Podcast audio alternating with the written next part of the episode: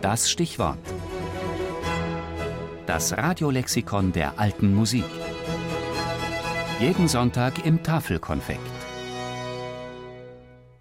Besetzung die. Anzahl der Musiker und Art ihrer Instrumente bzw. der Stimmlagen.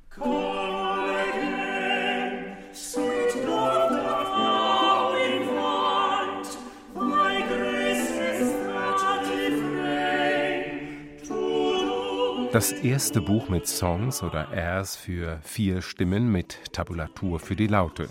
So gemacht, dass alle Stimmen zusammen oder eine einzelne davon zu Laute oder Gambe gesungen werden können.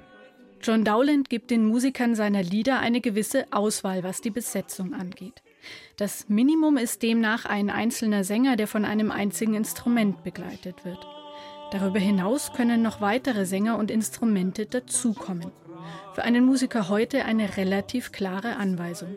Allerdings bleibt die Frage, ob die vier Stimmen, die mit Text unterlegt sind, solistisch oder chorisch besetzt sein dürfen oder müssen.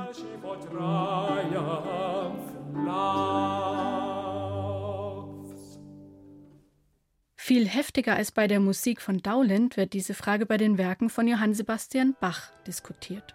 Kurzer, jedoch höchst nötiger Entwurf einer wohlbestallten Kirchenmusik.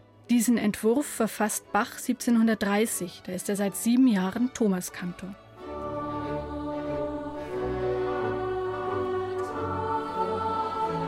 Zu einer wohlbestellten Kirchenmusik gehören Vokalisten und Instrumentisten. Zu jedweden musikalischen Chor gehören wenigstens drei Sopranisten, drei Altisten, drei Tenoristen und ebenso viele Bassisten, damit, so etwa einer Unpass wird, wenigstens eine zweichörige Motette gesungen werden kann. Oft werden die geistlichen Werke von Bach heute mit großen Chören gesungen, die pro Stimme zehn und mehr Sänger haben. Kann man Bachs Entwurf so deuten? Er verlangt ja wenigstens drei Sänger pro Stimme.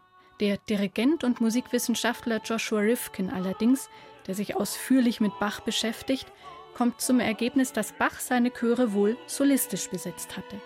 Im Bereich der historisch informierten Spielpraxis gilt diese Erkenntnis, nicht zuletzt durch die Untermauerung durch Andrew Parrott, als gesichert.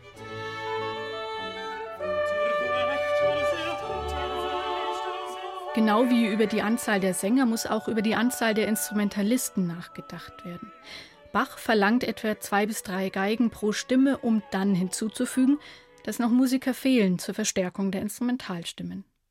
Blickt man weiter zurück als zu Dowland oder Bach oder zu weniger bekannten und weniger gut erforschten Komponisten, wird die Quellenlage wesentlich dürftiger. Oft heißt es dann, ein Stück sei für diverse Instrumente geschrieben. Da helfen dann oft Traktate weiter, die zur selben Zeit in derselben Gegend verfasst wurden.